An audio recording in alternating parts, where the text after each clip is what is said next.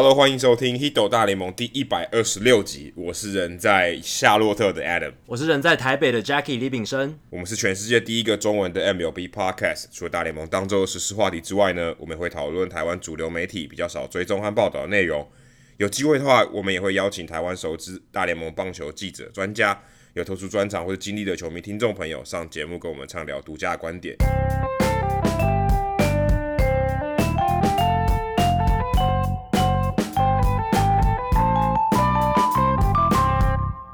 那这一集我们后半部是进行听众信箱。这一集我们一开始先聊一下最近的一个比较特别的一个点话题，就是费城人最近换了打击教练。诶，这打击教练不是别人，是他们以前的传奇教练、冠军教头啊，曾经带领他们拿下世界大赛冠军的 Charlie Manuel。而且我觉得最有趣的是，一换他这个教练，其实我看到这个消息，我觉得很莫名其妙。坦白说，我觉得很莫名其妙。坦白说，我真的觉得很莫名其妙。你怎么找一个前朝的人来？然后来你的辅佐的人是一个新生代的 Gabby Kapler，那就感觉很怪嘛，好像原本你取代了他，然后结结果你现在变成他旗下的人，那大家到底应该要听德高望重的 Manuel，还是要听 Gabby Kapler？我觉得本质上就有一个冲突存在。可是呢，换了以后反而结果感觉好像好像变得不错。费城人居然横扫了小熊，大家要知道小熊近况是很好的，可能是前。前联盟前五的球队，而且整个打击算大爆发。你看 Bryce Harper 那个再见满贯炮，这是其中一个。他们近五战得了三十三分，四胜一败。其实这个成绩，如果你看到费城人今年的表现来讲，其实这算是一个算是一个亮点吧。应该，就是这这这几场比赛，你会突然我觉得费城好像虽然没有很烂啊，可是费城人突然好像感觉醒过来了，突然好像哇，Manu 一回一加入。不知道到底发生什么事，突然费城人打击就大爆发。不知道 Gabby Kapler 心里作何感想？对啊，这件事情其实来的真的是突如其来。就是八月十三号的时候，他们就突然宣布这件事。然后原本的打击教练可能大家都不清楚，他叫 John Mallee。那他并不是 大大，可能就是因为大家都不清楚。对，大家不知道他在干嘛。他是他以前只有打过小联盟，他没有上过大联盟，所以算是那种苦熬型的一种教练这样子。那其实我觉得费城人。他们投打两方面都有问题啦，因为他们开季的时候，整个牛棚几乎整组爆掉嘛，就是换就是一直受伤，一直受伤，七八个人受伤，所以他们现在的牛棚状态跟开季的时候完全不一样，因为他们一直在有人受伤，包括 David Robertson 也报销，然后现在先发轮值。Arrieta 也宣布要动刀了嘛，因为他之前骨刺的问题，其实他一直撑着，但撑到最后发现没办法，他变化球丢不了，然后呢，只能用九十一、九十二英里的声卡球这样丢，完全没有用，所以投手是个问题，打击上面，而且我记得也拖了蛮久的，对，拖了蛮久的，他之前就有这个问题，他之前就有这个问题，就是他的骨刺，然后呢，他还是硬撑着要投，但是好像就是没有办法撑下去，所以他最后还是决定接受这个手术。打击的部分的话，问题在于说，呃，其实比去年、前年都进步。他们今年的打击成绩 OPS 点七四六，而且平均每场得分四点八一，都比前两年好，所以是有进步的。可是问题是不太稳定，就是他们很 streaky，我觉得费城人打线很 streaky。那刚才 Adam 有提到换打击教练之后，费城人横扫小熊，然后近五战四胜一败。对比换打击教练前，他们有个小低潮，就是一胜四败，而且总共只得了十七分，比现在这五战三十三分少非常多。那这个关键，美国媒体有人在讲，就是可能 Manuel 进来是一个 fresh voice，就是呃有一个新的声音进来，因为费城人其实过去两三个月。自从开季一个火烫的期间之后，他们接下来两三个月其实一直很闷呐、然后被勇士超车，然后国民又拉上来，他们等于是一直打得很平庸。所以，呃，在这样的情况下，与其去做一些，呃，他他们他们在阵容上其实更动不大，他们在交易大限前做的也不多。那这一笔，呃，换教练的做法就是来一个新的声音，这样。虽然 Manuel 严格来讲不算一个新的声音。他是以前的冠军教头嘛，但是呃，他这一段期间其实一直都有跟着球队，所以呃，球员对他来讲，这些球员对他来讲并不是太陌生。那他进来，他的教学理念或者是他教球的理念呢，其实是跟新派的不太一样，他是比较老派的教练，但可能也是因为这样，所以是一个新的声音。因为其实，在球技中，你要说要去改什么呃打击的机制、打击的动作什么，其实已经很难了。那 Manuel 能做的就是，诶，也许提供一些心态上的建议，或者是因为美国记者都有提到，Manuel 他是一个很会带心的教练，他总是能跟球员打成一片，而且他是很 positive、很乐观的一个人。当球员陷入低潮的时候，他很知道要用什么样鼓励的方式，呃，去让球员不要一直往。死里去，一直钻牛角尖。他有一些话术可以呃让球员的心情比较好一点，所以也许是因为这样，就是话术听起来不太不太正面的。对，但是你在低潮或者是你要去说服某个人跳脱他那个时候的心境的时候，就是要有一些话术嘛。你可以你说难听一点，就是用骗的。但是我觉得如果你能骗出应该是引，应该说引导，应该是引导，对，引导，引导，开始。对，但是你那个说话的技巧就很重要。有些人他想的是一样，可是。他讲话的方式让别人感受不到他想要做的事情，所以 Manuel 好像有这样子的技巧，就是他他很会去引导人走出一个不好的心情，所以这可能是他一个嗯对球员也许有正面效果的地方。反正对他可能不是什么 launch angle 革命的，就是击球羊角革命的领导人，他也不是很科学很数据。他但但是但是他毕竟还是很资深的棒球人，然后在心态上让球员做一些调整也是很重要的。那费城人在八月呃在六月初的时候，Andrew McCutchen 的膝盖受伤，对他们来讲其实非常影响非常大，因为 Andrew McCutchen 季初大家还记得在阵中当开路先锋的时候，是费城人的的进攻状态其实是很好的，但自从他受伤之后，费城人一直找不到好的开路先锋啊。McCutchen 是在六月三号受伤的。在那之前，费城人第一棒的 OPS 是点八四五，全联盟第七名。但是到六从六月四号开始，就是马卡逊受伤之后，费城人第一棒的 OPS 点六三三，全联盟最后一名。所以他们第一棒的产出从全联盟前段班变成最后一名，那对打击整个打线的带动，其实是也是会有影响的。那我觉得 Manuel 他进来，你看短时间内有看到一些。改变风气之后的一个效果，虽然只是很短期的，可是短期的士气的暴涨，对于在呃球季后半段一支有竞争外卡可能性的球队来说，其实就已经很有效果了。因为你也看到费城人现在的气势其实很不错，尤其是 Harper 如果能打出来的话，对不对？哎、对，Harper 我觉得最神奇的是他在 Manuel，我我我相信他跟 Manuel 应该是没什么私交啦。他进来，他可能原本也不认识他，毕竟他以前也不是费城人的。哎、可是加。Manuel 加入了以后，八八月十四号开始，Harper 已经打了四支全垒打，灌了十分打点。你觉得哇，这到底是可能只是一个巧合吧？但是 Harper，你看可以看到他最近感觉上啦，因为 Harper 基本上他也是看板球星嘛。那他这个士气带起来，不管说对球队好了，对球迷，甚至对媒体，我觉得对于呃费城人的关注也都会蛮大影响。因为他其实在季初的时候表现不是呃，应该说不符合他的身价嘛。我看到最近那个 MLB 他在呃宣传这个 Harper 这个满再见满贯炮的时候，他还说他用了一个很简单的字叫 underpaid，就是哦是不是少付了？你 就觉得哇，原来这个家伙就领了这么多钱哦。其实这个满贯炮价值连城，不管是虽然只是真的，如果只看数据上就是一个四分打点的全垒打，然后帮助球队赢的比赛，可是对于呃不管说。大联盟，或是对于费城人，或是对于球迷，你觉得这个这一棒的价值可能是一千万，对不对？可能带来这个效益，你会觉得哇，他原他可能不止在场内的胜利，甚至在场外，整个话题性都变得很高。那 Jacky，你之前也有分析过说，今其实今年 Harper 在在四五月的时候，其实状况不是很好。嗯、你是说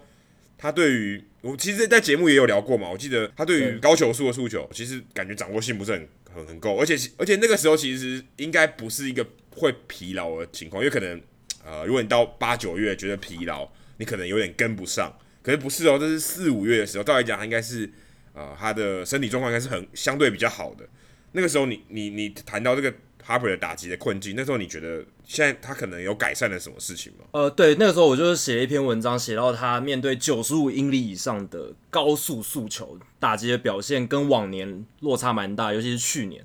他今年那个时候到五月二十三号，就我写那篇文章的时候，他对九十五英里以上速球的 WOBA 就是加权上垒指数，就是呃算是有经过长打加权的上垒率是点三二零，基本上跟联盟平均差不多。但是自从五月二十三号之后，他对于高球速速球的 WOBA WOBA 变成了点四二一，就基本上是跟他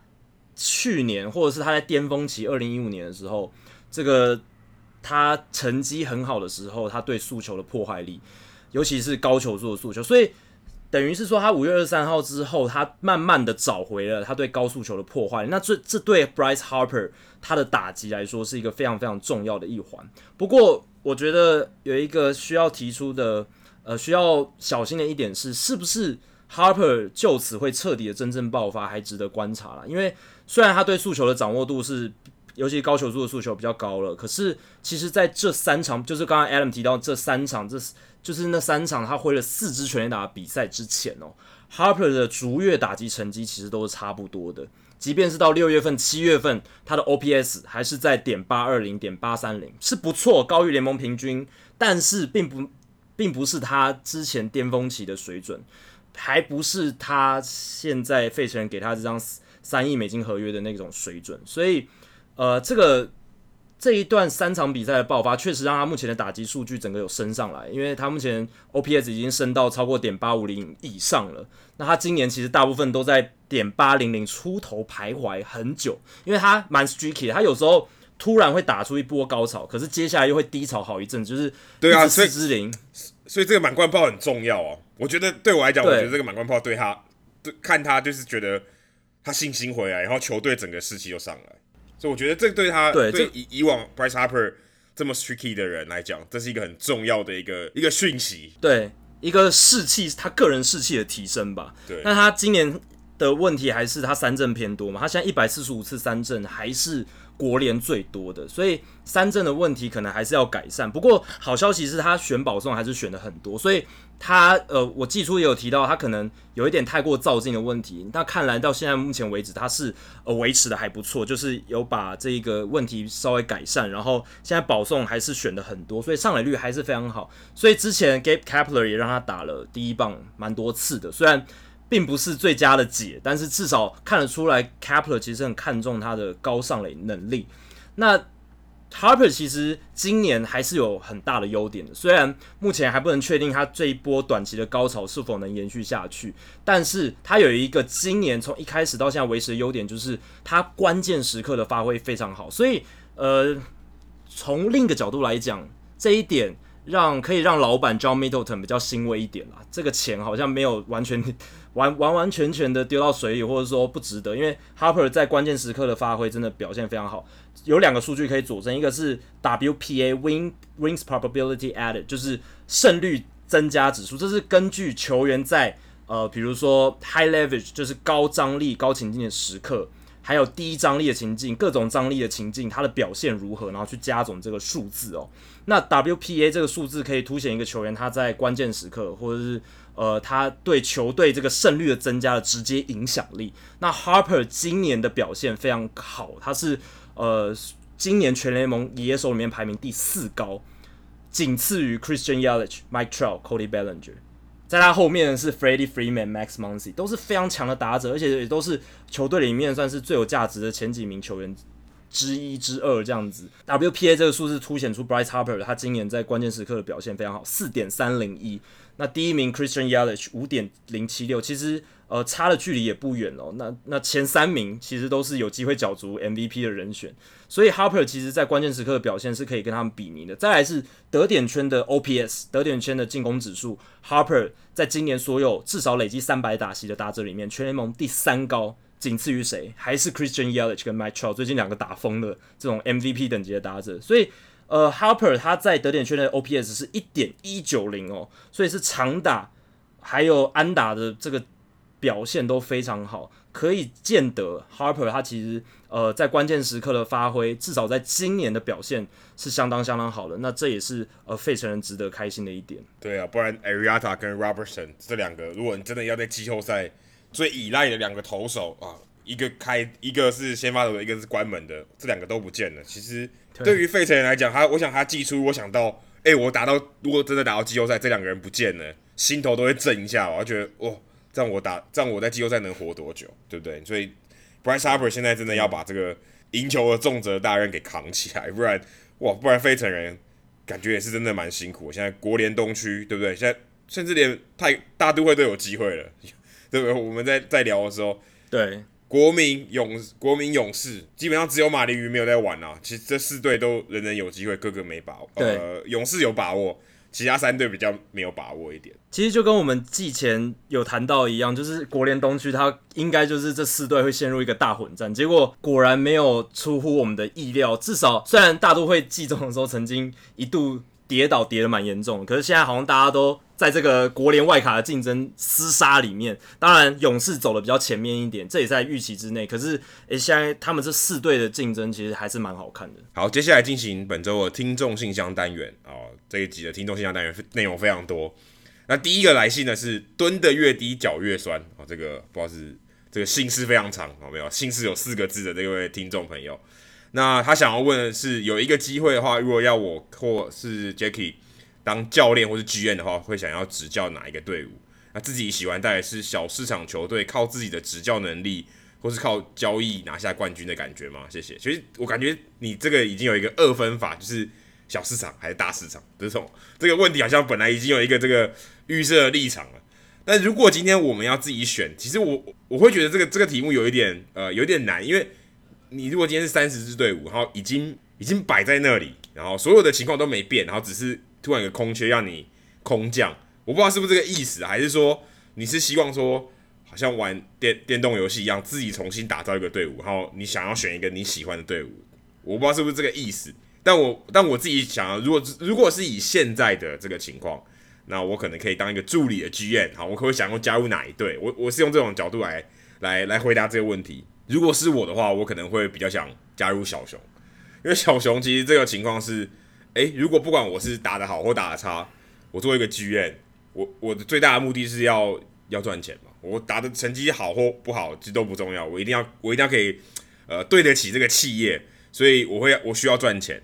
那小熊队的话，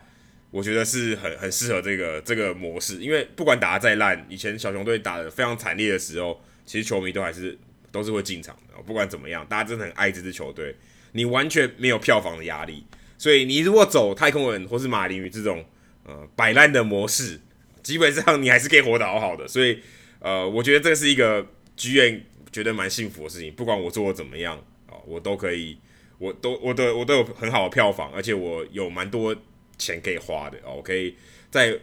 不管是大联盟战绩好或坏，我都可以好好的去培养的农场、所以我觉得这个是嗯。比较，我觉得作为一个 GM 比较幸福的。那如果你今天钱很少啊，说、像马林鱼这种这种做法，你不但钱很少，而且你也赚不到钱啊、那听起来像 d e r g 的这个位置就真的很难做。他就他目前真的只能靠他过往的这个声誉啊、来挺来挺住这个压力。如果你今天想，如果今天马林鱼的这个 GM 不是 Jeter，但他做法跟 Jeter 一样，我想他现在已经被。可能在走在迈阿密，可能会被人家在黑暗中被被困波的，可能会被打的，这这真的打得太烂了，因为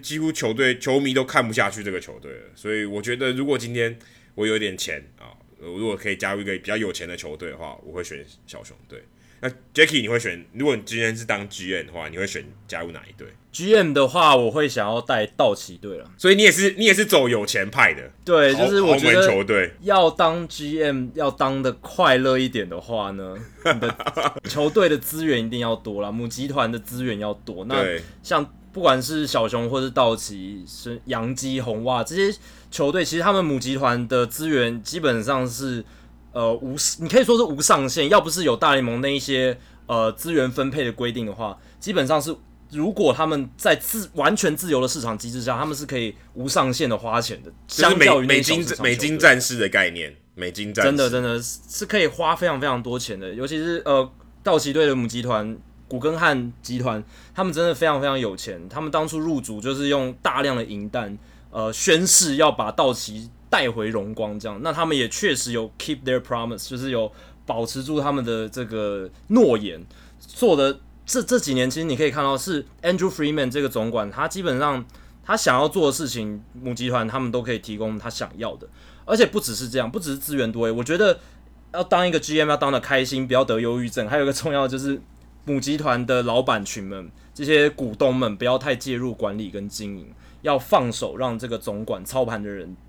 让他怎么做就怎么做，这这一点很重要。不然的话，你如果做一个绑手绑脚的 GM，要一直被大老板、股东们呃控制，被下指导棋，这其实是很多事情你没办法做得很好，而且你有时候你要规划一个蓝图是有很多步骤要一一去执行的。那你如果中间某一个步骤被拔掉，然后抽入一个不在你原本蓝图里面的事情，那你等于打坏了一锅粥，打坏了你整个计划。那你前面做的东西，前面做的努力可能就毁了。那以前早期的 Brian Cashman 就是这样，他可能呃布局要组建一支球队布了很久，但是大老板史坦布瑞纳他就突然杀出来说：“哎，你给我签这个明星球员。”哎，结果他把很多的资金都拿去签那个球员，他。Cashman 可能原本要做的事情就没办法做到，所以这种事情会让一个总管会非常的沮丧，或是会觉得很无奈。那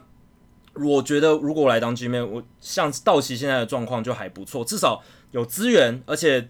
集团不会去管你要做什么，你就放手让你这个总管去做你想做的事情。那这几年大家看到。道奇队，不管是农场，不管是他们交易的对象，不管是他们现在场上这些呃球员的分配布置，还有他们的这个球员他们多元性，就是说他一个人可以守很多位置这样子的形态，都是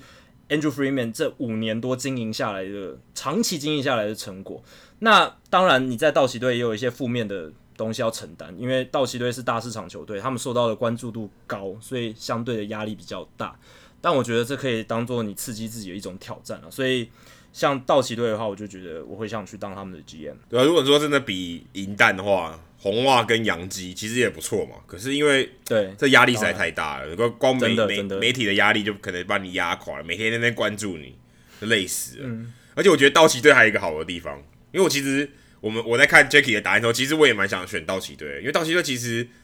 我觉得这这样讲有点有有一点政治不正确，但是。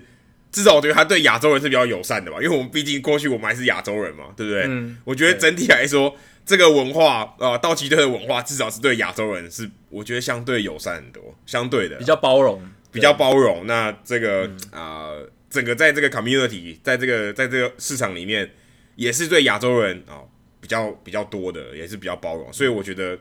道奇队如果真的大家可有机会的话，其实道奇队，我想应该是很多听众。可能会觉得是不错的啊，不管是文化上，或是或是手上的这个 money money，都是都是比较比较适合可以发呃一个新的剧院可以发挥的地方。那如果当总教练的话，嗯，我会比较喜欢当勇士队总教练，因为我现在看到勇士队的这个阵容，我觉得哇，我可以我可以十年做的很安稳，我我真的觉得我可以十年做的很安稳，而且你看 Acuna Junior、Ozzy Albis。你觉得这两个人，哇，还有 Freddie Freeman、Dansby Swanson，这些人都算是应该已经算是明星球员了。可是你可以看到他们其实，他们比较不像 Bryce Harper，然后是这种比较有自我意识比较强烈的球员，然后是我不是像可能像 LeBron James 啊，但是这篮球啊。但是我会觉得，如果你当一个总教练，你的你旗下的球员是呃很有活力，而且很年轻，但是也不会说。过度有主见啊，希望可以影响整个球队。我觉得这个对于总教练来讲是会比较好好管理，而且你在战绩上，因为这些球员其实真的呃实力都蛮不错的，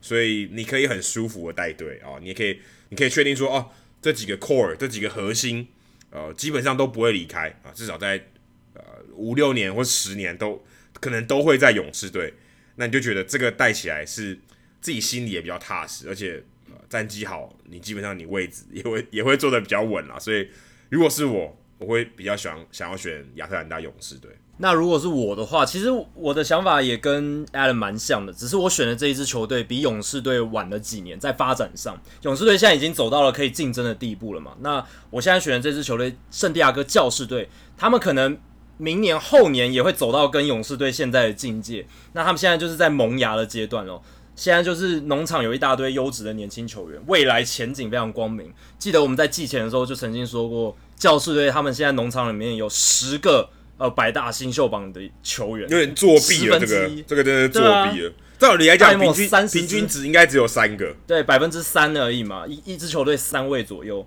但是他们有一支就有十十个以上。他们今年一开季就拉上了 Chris Paddock 跟 Fernando Tatis Jr.，但是 Tatis 传出不好的消息，可能要整季报销，这是非常非常可惜。不然他其实是跟 Pete Alonso 可以竞争这个新人王，是很有看头的一个戏嘛。他今年的表现，无论抛打手都非常顶尖。那 Chris Paddock 他也是还表表现得非常好，以一个第一年的投手来说。那个压制力，那个球威很赏心悦目，所以光这两个就已经让大家这么的兴奋，这么的赏心悦目了。更何况其他还有非常多优质的年轻球员还没上来，所以接下来前景是非常光明。那再来是身身为一个总教练，有一个很重要的沟的功能，或者是你的工作，就是要跟球员沟通，要带薪，要让整个团队能凝聚起来。那我觉得教师队有一个好处是，他们没有什么资深的大咖球星。有，我觉得这你在写这个的时候有错，真的，因为有 Manny Machado，我觉得他不算老老屁股啊，我觉得他完全不是。他超，我觉得他超难管理，ego 超强。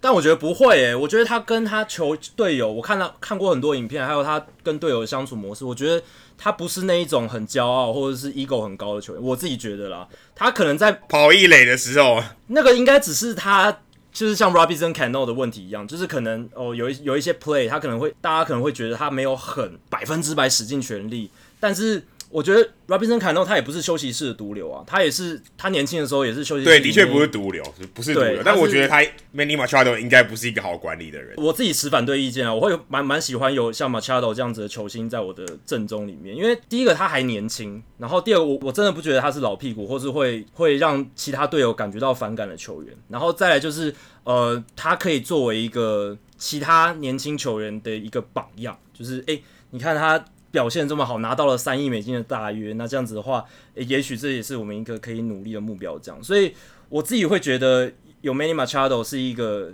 还算 OK，不不会说很困困难的事情。这样，那其他也也没有什么所谓的那种，就是待了十几二十年的资深大咖球星。所以我觉得这样情况，这个氛围整个都很年轻，是还蛮好的。然后可以看到全联盟最顶尖的年轻球员在球场上，其实。身为一个总教练来讲，你每天都在最佳的位置，这个最最前面的看台，这样看也是很很爽的一件事情。然后再来就是教师队，它小市算是小市场嘛，那整体的受关注度比较低，所以如果你犯了什么天大的错误，基本上你也不会像在波士顿或纽约被抨击的那么惨。你看 Mickey Callaway 今年就是，当然他自己也有一些犯错的地方，但是。呃，如果今天是 Andy Green 犯了相同的类似的事情，可能他不会受到这么强大的抨击。我自己觉得，所以我觉得在这个地方工作会相对之下压压力比较小，然后比较不会这么步步为营的感觉。那再来就是圣地亚哥球场 Petco Park，呃，是算是全联盟三十座球场里面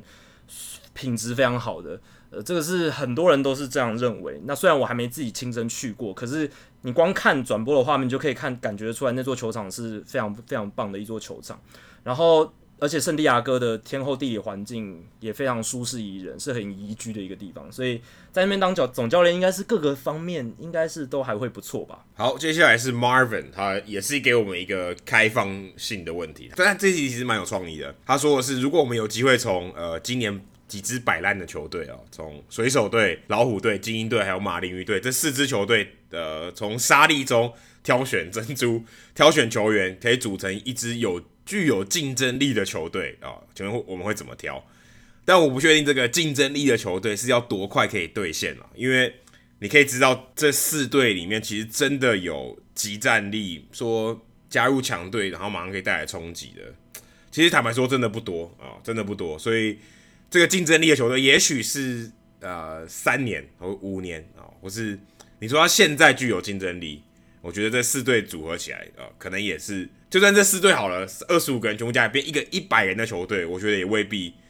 也未必可以打进季后赛。所以我觉得这个是呃，这个有竞争力球队，可能是在三年之后。那我自己呢，我自己挑了几个，那我们就我跟 Jackie 都各念一下我们自己的这个，大概算是主要的核心的成员。那如果选捕手啊，我选迈阿密 Jorge Alfaro。他整体来讲，他其实他这个打击的这个实力其实是有的，只是他三振率过高。那我觉得目前马林鱼还在修他的这个地方。那之前费城人可能就觉得放弃了，里面用 Realmuto 跟他换。所以 Alfaro 我觉得呃，未来前景是不错，而且他力量真的很好，然后他防守、阻杀能力也都很好。那再来是精英队今年一个非常低调的一个炮手 Renato Nunez 啊，他我觉得他守一垒，他虽然他防守能力不是很好，但他还有二十支六支全垒打哦。如果你一一个一垒手的标准来说，呃，应该算是有平均水准了，所以应该算不错。那二垒手的话，我会选迈阿密呃马林鱼队今年一个备受期待的一个大物新秀埃森迪亚斯。那最近也升上大联盟。那如果看到呃前阵子有很疯传他的影片，是他在大都会的比赛中，对大都会的比赛中，呃他的爸爸还在接受访问的时候，他打出生涯首轰，这个迪亚斯也算是未来前景非常被看好的一个球员。那再来三垒，我一样也是选迈阿密的，因为其实。可能我在迈阿密待比较久，所以我看到这些球员其实是蛮有潜力的。那 Brian Anderson 啊，这也算蛮低调的一个球员。那我觉得他现在慢慢开始变得很成熟，已经基本上可以呃扛起球队。我觉得最重要的进攻火力。那 Anderson 今年打的其实也不算差，而且他每一年都有进步。其实我原本在选 Anderson 跟另外一个是 Kyle Seager，我觉得他们其实都都可以守三垒，可是 Seager 目前看起来是。比较比较走下坡一点，所以后来我选了 Anderson。那游击手的话，我也选会选一个呃，大家比较看好有潜力，但可能还没有兑现的 J.P. Crawford。那他以前在费城人，现在到了水手，我觉得呃，他之前之前被称为大物，我觉得应该是还还是可以期待一下。那工具人的方面，我会选马林鱼队的 Miguel Rojas。那 Rojas 其实也蛮有领导气质的。那他基本上一二三垒游击他都可以守，所以 Rojas 我觉得在。调度上会是一枚活棋啊，而且他其实以前也是道奇队出身，因为道奇队好像感觉特别不知道怎么样，特别会生产那种呃超级工具人，什么位置都可以守的人。那左外野的话，也我一样也是选迈阿密哦，听起来迈阿密感觉好像蛮有天赋的啊。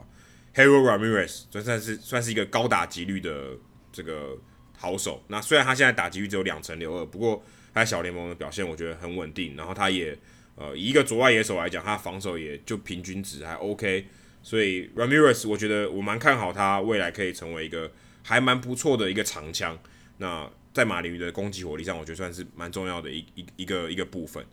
那中外野手，呃，我其实我就选就是呃水手队的两个 Max 呃 Malex Smith 跟 D Gordon。那 D Gordon 可能不是纯的中外野手，但我觉得呃在球队上面如果有一个速度，然后中外野手能提供还算是不错的防守话，Smith 跟 Gordon 啊。打第一棒，我觉得算是蛮不错的。再是右外野手，其实右外野手刚刚 Anderson 也可以选了。那我的选择是 Gary Cooper 啊，之前是在洋基队的，后来他来到了马林鱼。Cooper 虽然呃比较大的问题是他受伤太太玻璃了，他其实几乎每一年都在受伤。但他如果能够呃稳定的健康上场的话，其实他打击能力是蛮有爆发力的，是一个呃全垒打好手。那我觉得这算是呃如果今天我可以选的话，其实我就觉得 Cooper 是非常有机会可以扛起。球队中心棒次的，那再来就 DH 啊，Daniel Vogelback，那大家今年也入选明星赛，可能是我阵中所有今年打最好的球员吧，因为呃，我现在看下来只有他，只有他入选明星赛，所以我觉得应该他会是呃，如果今天我可以选他，他打 DH 应该是蛮不错。假设我们是选一个美联的球队，那四号外野手我可能会选 Trey Mancini，因为 Mancini 其实也可以守一垒外野手位置的角落的外野，他也可以守，他也可以打 DH。Trey m a s i n i 我们之前有讨论过，精英队算是非常低调的一个好手，那比较没有受到注目。那 Trey m a s i n i 我觉得会选。另外，我也蛮想选 Miguel Cabrera 的，然后请他来当打击教练。哦，就是他现在虽然可能手中拿棒子效果不好，但是我想他脑袋里面的东西应该是蛮适合交给这些呃年轻的新秀，因为你也在老虎队嘛，也在你刚刚的名单里面嘛。而且我其实我发现我的打者里面一个老虎队的都没有，所以我为了平衡一下。打击教练 Miguel Cabrera，我觉得 Miki 应该可以，应该可以发挥他的价值哦。虽然他合约还没跑完，我就觉得 Cabrera 应该是可以在这个在休息室可以发挥一些价值。在投手在选的时候，其实我发现哦，这四队看起来真真的虽然战绩不怎么样，但其实投手上，我觉得他们其实是蛮有潜力的。投手我觉得这几四队如果组成这个先发轮值，我觉得算蛮蛮强的哦。Matthew Boyd 啊，今年打得非常好。投得非常好，算是破茧而出。老虎队的这个现在是王牌投手了，Matthew Boy。然后再来是马林鱼队，呃，虽然开季的时候他是五号，但基本上他他投跟一号没两样。Clap Smith 三振率非常高的左投，那之前一度被传出要要被交易，但 Smith 最后还是留在马林鱼队，所以还在我的可以候选的名单以内。那我觉得这两个一号先发，其实在现在的这个大联盟里面，我觉得也也也不错，应该有中段之上的。那再就是新人王 Michael Fulmer，虽然他现在不在二十五人名单以内，在受伤。那 Michael Fulmer 如果我可以打，如果我未来可以选的话，Fulmer 我觉得扛三号可能有点太浪费了吧。那可能我觉得这是不错的选择。再来就是 Sandy Alcantara，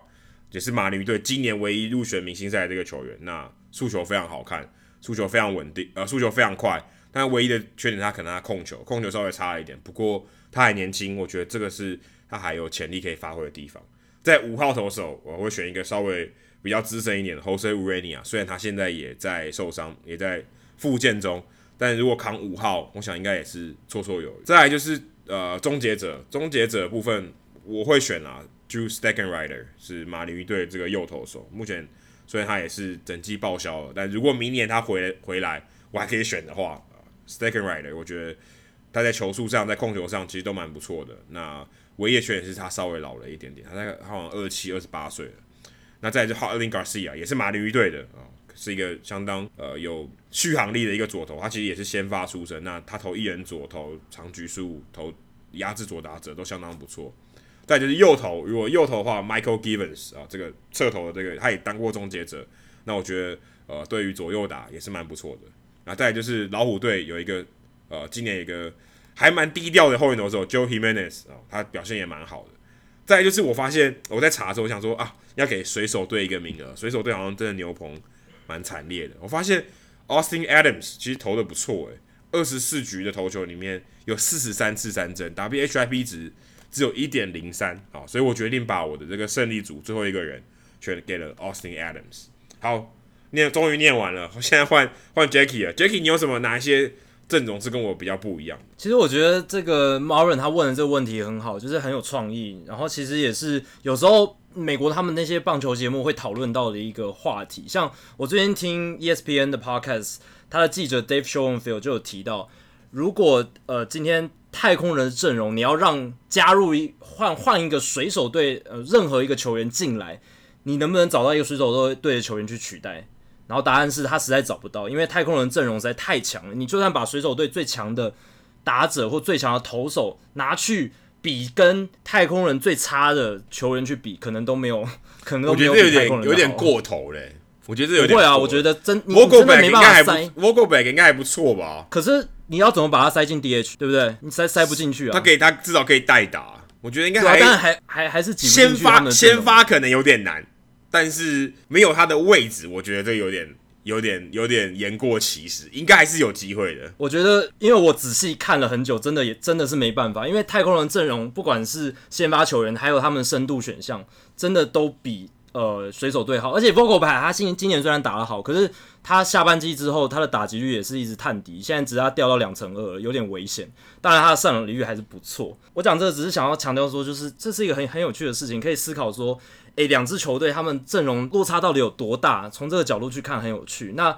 刚才呃，Adam 已经分享他了嘛？那我的话，我的思考角度主要会从三点呢。第一个，我我会先去看他们的数据，就是从 WR 值着手，因为从综合贡献指数去看是比较快的。所以我第一个考量会从 WR 值，再来就是我会看他的运动能力，还有他的守卫，再来第三我会看他的未来性。所以从这三点去着手。那我捕手的话，我跟 Adam 想法比较不一样，我会选水手队的这两个捕手组合，Omar Narvaez 还有 Tom Murphy。Omar Narvaez 是打击能力非常强的捕手，可是他手背非常糟糕。但是他的替补捕手 Tom Murphy 是防守非常好，呃，framing 很不错，就是偷好球能力很好的捕手。所以他们两个刚好可以互补起来。其实水手队他们今年哦，他们捕手这个位置的 WAR 值是排在全联盟前五名的。所以这这个这一对组合其实是呃有口碑的。所以我会选择他们两个。那一垒手的话，我会选 Trey Mancini。呃，Trey Mancini 打击能力很好，这是大家都知道，我们节目上有讨论过。但是他其实不太适合守外野，因为他外野防守能力很糟，所以我会倾向把他放在一垒，然后再借重他的打击能力。二垒的话，用精英的 Hanser Alberto，他今年其实默默打出还不错的呃进进攻的火力，然后他手背也算有弹性，而且防守也不会太差。三垒手的话，我实在挑了非常非常久。对，有 Brian Anderson 没错，Brian Anderson 算是这四支球队里面。最强的球员就是贡献指数最高的球员，可是，呃，他也可以守右外野，而且他在右外野的表现其实是还更好的，所以。呃，三垒手我想了很久，最后还是选老虎队的 Jeimer Candelario。他今年打击表现确实不好，可是他去小联盟一阵子之后，回到大联盟，他的打击手感有回温。那他现在在伤兵名单里面，他其实。是一个不错的三垒手，只是一直没有稳定的表现机会，或者说没有打出一个代表作，所以我愿意给他机会。那在游击手，我给 Miguel Rojas，Miguel Rojas 刚刚 Adam 已经有提到了。那 Rojas 还有一点值得称赞的是，他今年打击有进步之外，他防守在游击的防守是非常非常顶尖的。如果有看那个五大好球 highlight 的话，其实他也常常上榜，然后他的表现范围其实是很不错的。外野手的部分，我也是选了非常久，因为这。除了 Brian Anderson 当我的右外野手以外，其他你要找到这四队里面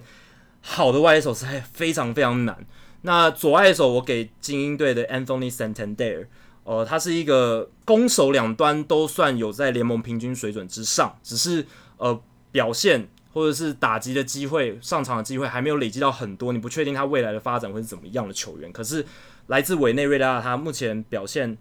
算是比前两年好非常多，攻守两端都有贡献。那中外野手我真的挑了很久，因为中外野手这四队都没有一个我觉得上得了台面的。最后好不容易只能选 Mallex Smith，呃，他就是运动能力很好，这是我唯一选他的原因。但他今年不管打击防守，其实都比去年退步蛮多的，这是一个值得令人忧虑的地方。而且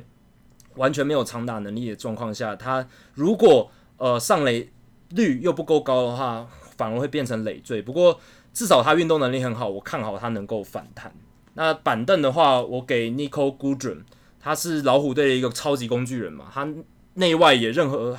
一大堆位置都可以守，所以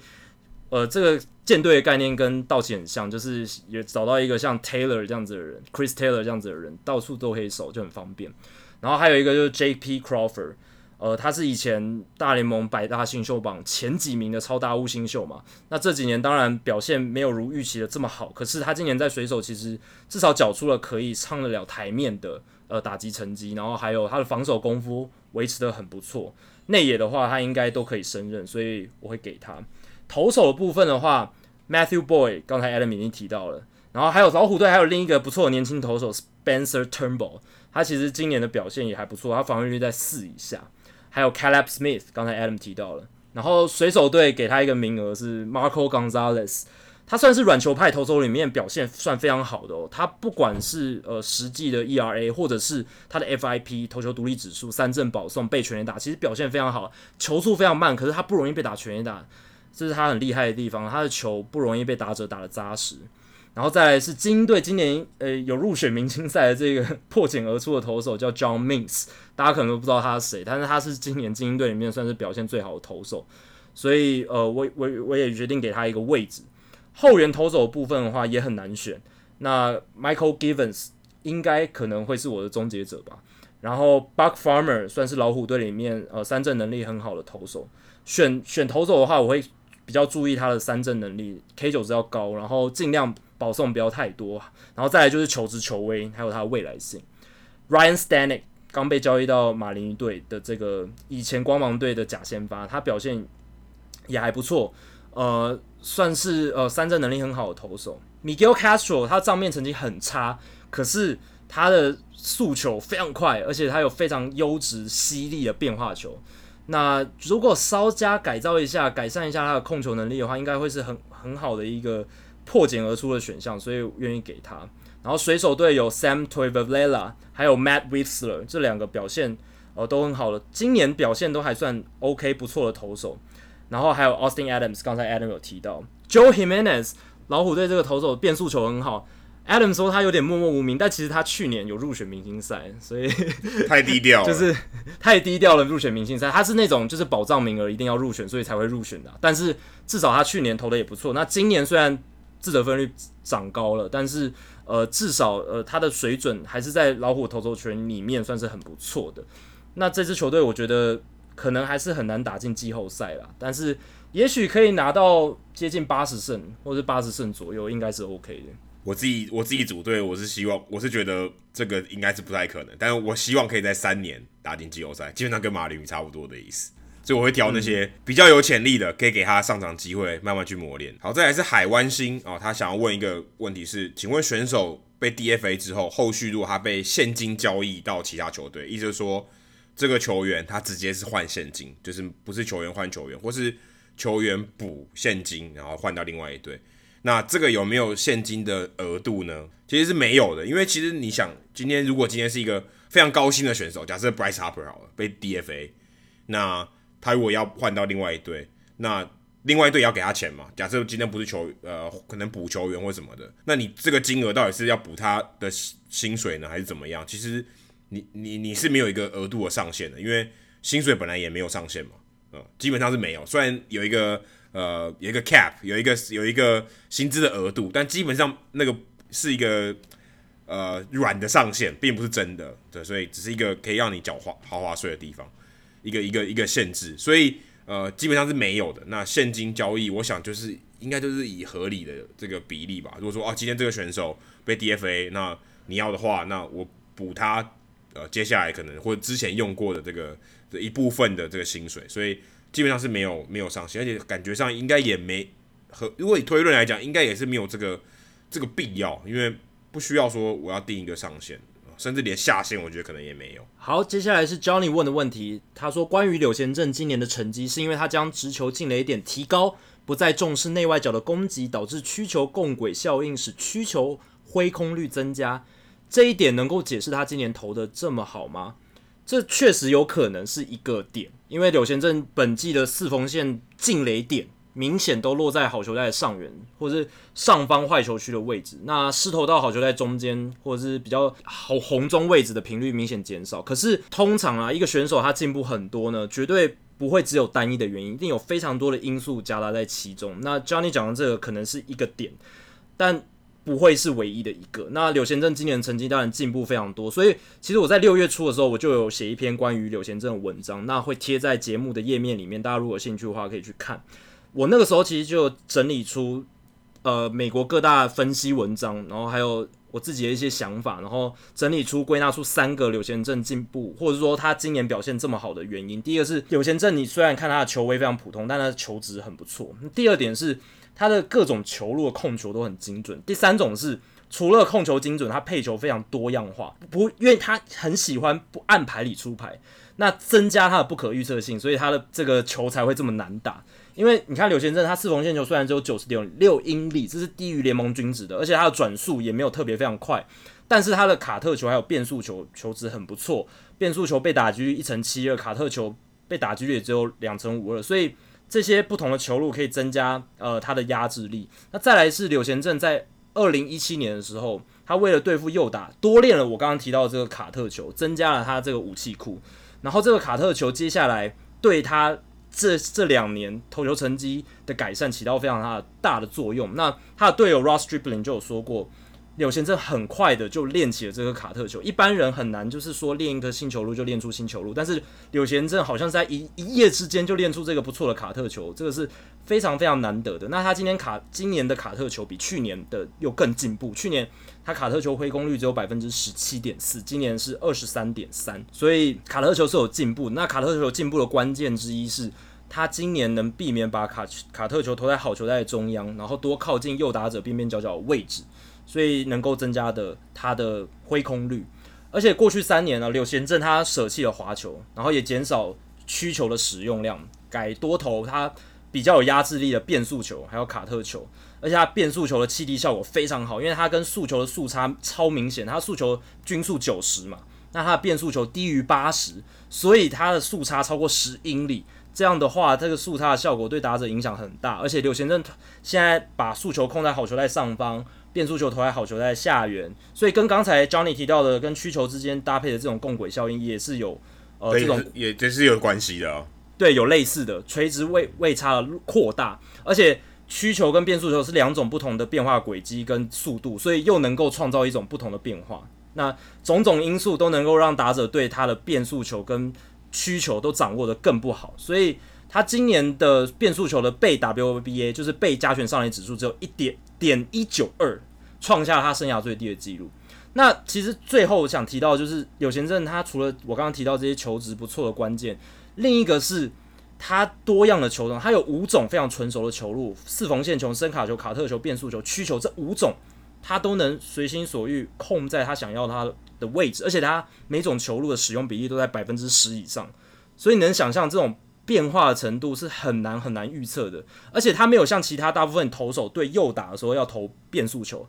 呃，对左打的时候要用曲球，就是以左投手来讲啊，左他左投手对右打者通常会投变速球嘛，那对左打会用滑球或曲球。可是柳贤镇没有这样的事情，他就是每一种球、每一种球速、每一种状态，他都可以用不同的球去攻击，所以打者没办法做任何的锁定，常常打成软弱击球或是猜不到球。所以在这样的情况下，真的很难很难对付。那 Rick Honeycutt 也觉得柳贤镇他很厉害的地方是他的出手机制非常非常稳定，动作保持一致，几乎达到机器人程度。所以这是他为什么柳贤镇控球这么准确的主要缘由。那柳贤镇觉得这是他从小到大能够成功的很大一部分啊，因为他就是练习把自己的投球机制。弄到非常的一致，这样，那这可能也是他现在控球能够精炼到这种地步的的一个关键之一。当然还要保持健康啊！前两年他真的休息了太久了，所以，对，我觉得只要投手健康啊，能上到大联盟的投手，你只要稳定，基本上你都可以缴出不错表现。那刘贤正今年表现好，明年呢可以再观察看看。好，嗯、接下来呃，Peter 陈啊，应该是我们的忠实听众 Peter 陈。他想要问的是，假设今天有一个投手超威哦，就像柳贤正这样被跨联盟的交易，可能国联到美联或美联到国联，那赛扬奖要算哪一边？哦，其实这个这个情况当然是一个假设性问题，因为现实中很难发生，除非你今天是在一个超级烂队，就是你在季后赛已经在七月三十一号之前，你可能已经完全没有季后赛希望的球队，然后你把你的王牌投手有赛扬奖这个角逐的这个实力的这个投手交易到另外一支球队。所以这个其实蛮难发生，所以我觉得应该是现实中我应该是没有真的会有遇到这种问题。但是呢，理论上来讲，因为赛扬奖其实是票选的，也也没有说呃规定你要多少局数，甚至你是后援投手、先发投手都可以嘛。所以基本上没有门槛。那如果以比例上来说，因为呃你七月三十一号之前，假设你在七月三十一号或者七月十五号好了，那比例上来讲，你应该会在原来的球队会投的比较多，你的数据的累积应该会比较多。所以应该呃，今天他在选国联或美联的时候，应该会呃，以你原本假设你原本两个你在两个联盟都是赛扬奖等级好，假设都是这样，你的数据维持都是赛扬奖等级，那应该会算是原联盟的，因为它比例上比较大，所以我觉得他在竞争上会比更会比你在另新的联盟更有优势，所以我觉得应该会是这种情况，所以应该会在原联盟，不过。真实情、真实现实生生活中，我觉得应该是不太可能发生。另外，他问的第二题是，呃，Realmuto，JT Realmuto 在从马林鱼转队以后到费城费城人队，刚刚我们聊到费城费城人队以后，他觉得表现没有去年那么好。那觉得主要的原因会是什么？其其实坦白说，呃，我一开始看到你这个问题的时候，问我也很好奇说，Realmuto 到底真的有打得不好吗？其实，如果你只看 OPS Plus 啊、哦，这个进攻加权指数来看的话，他今年是一百零八，那去年是一百二十七，看起来是比较差。可是如果你看传统的数据来讲，其实他打击打击率两成八二，也比去年的两成七七好。上垒率稍微差一点点，两三成三三，比去年三成四稍微差一点。可是长打率、OPS 其实都差距不大哦。所以在我来看，我并不会觉得他是表现没有去年那么好。那你说今天到一个新的球队需要一些适应，我觉得是很合理的。不过其实我原本我想要提供的是。呃，我在马林鱼在采访，去年在采访的时候，他们其实就有讨论到说，Realmuto 如果呃被交易，或是他就离开了马林鱼以后，最大的问题会是什么？会是体力的问题，因为捕手其实他，你知道，捕手能打能蹲个一百二十场已经很了不起了。其实他今年已经蹲了一百一十七场，去年也不过才蹲一百二十五场，所以肯定会超过的。那他的体力上是不是能维持？那因为之前他都在马林鱼，在 Marlins Park，其实大部分时间是室内的。那他在主场的时候，他其实是可以体力消耗是比较比较好、比较慢一点的，因为是有冷气、有空调。那如果你在户外球场，其实对于他体力的消耗是比较大的，所以他能不能在下半季维持的呃他的体力是一个很重要的关键。不过我又看了他今年下半季的成绩，其实他下半季打得比上半季还更好，打击打击率是三成零八，上半季只有两成七三，所以整体来看，他 OPS 九成七，上半季是七成六七，所以其实。你看他其实下半季其实反而还打得更好，可能在适应上啊越来越好。那或者是他可能呃慢慢找回他的状态，所以其实我觉得 Realmuto 他反而到了新的球队，我我个人感觉他还没有打得比较差嘞，甚至你看呃如果从开季看到现在，现在的状况可能还是越来越好，可能也跟。啊，费城人最近的状况是，他也有一些帮助。那当然，在蹲捕方面，在防守方面，其实 Realmuto 都算是在联盟的，尤其在国联算是一等一的捕手。所以我是觉得不用太担心，因为他算是一个一直以来都蛮稳定的球员。那我们撇开呃刚刚这些数据上来看，就是整个呃算是后进的指标，我们来看他其实他的这个强劲击球率，他 Hit Rate 在 FanGraph 上面，他其实今年也打得比去年好非常多诶，他强劲击球率是。四成六五，虽然非常高，等于他大部分一半的球几乎都可以扎实的咬中。去年是三十六点五，所以呃，就以这个角度来看，我不会认为他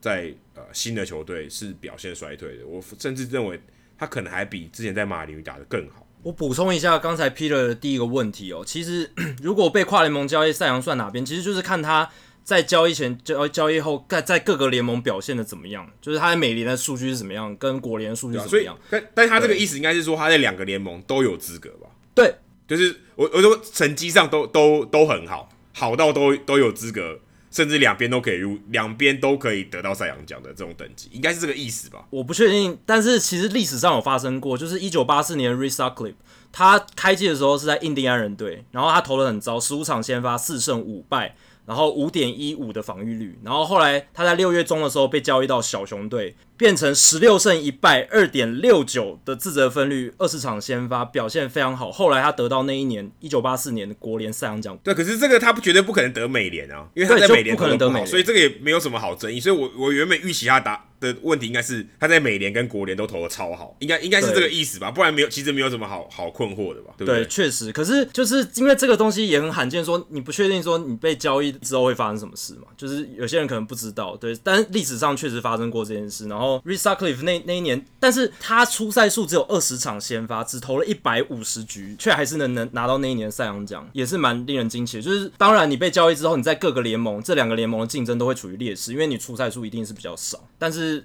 像像 Sutcliffe 的那个例子就是非常非常的特别，对，但但因为没有一个既定的数据门槛嘛，就我刚才提到，对，不管是后援投手还是先发投手，因为后援投手局数一定比较少，所以我觉得这个还是因为他毕竟是主观的投票，所以也许二十场还是足够的。所以假设他两边都投了十七场好了，对不对？两边十七场都是赛扬奖等级，或许他可能还两边都拿赛扬奖，也是有可能。但是就像我刚才提到。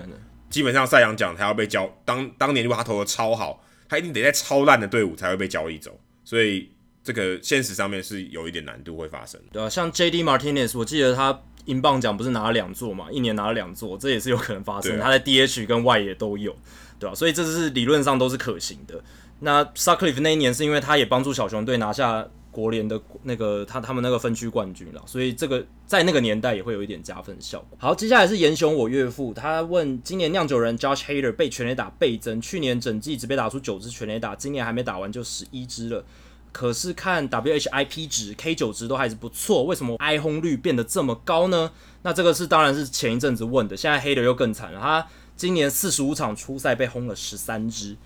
他二零一七年、二零一八年两季加起来九十场初赛，十三支全垒打，所以他今年等于是被轰率 double，刚好是两倍，因为四十五场是前两年加起来的刚好一半，但是全垒打却都是十三支被打的全垒打。